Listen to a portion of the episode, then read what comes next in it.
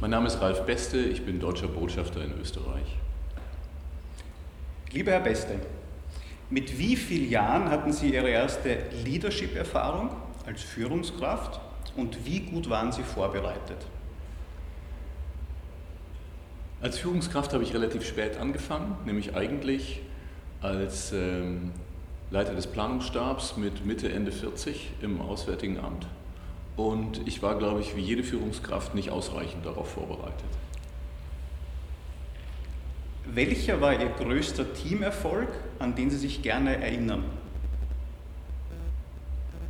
Der größte Teamerfolg ist mir eigentlich jetzt kürzlich gelungen, nämlich es zu schaffen, dass wir dank der Unterstützung des Auswärtigen Amtes ähm, nahezu alle Kolleginnen und Kollegen in der Botschaft ähm, impfen konnten und wir jetzt, wenn die Fristen abgelaufen sind, etwas gelassener in den Sommer schauen können und auch zu einem regulären Arbeitsbetrieb zurückkehren können. Worin liegt Ihre Inspiration am beruflichen Tun?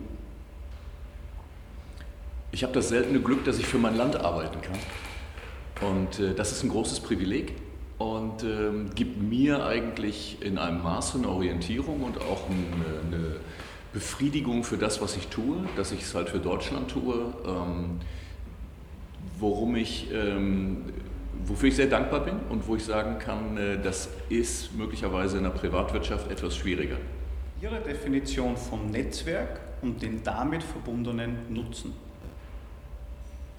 Ich glaube, ähm, der Nutzen von Netzwerken ist unumstritten man kann nicht genug ähm, Leute kennen, aber das Wesentliche bei Netzwerken ist ja die Pflege, die, äh, äh, der stete Austausch und auch die Verbindlichkeit.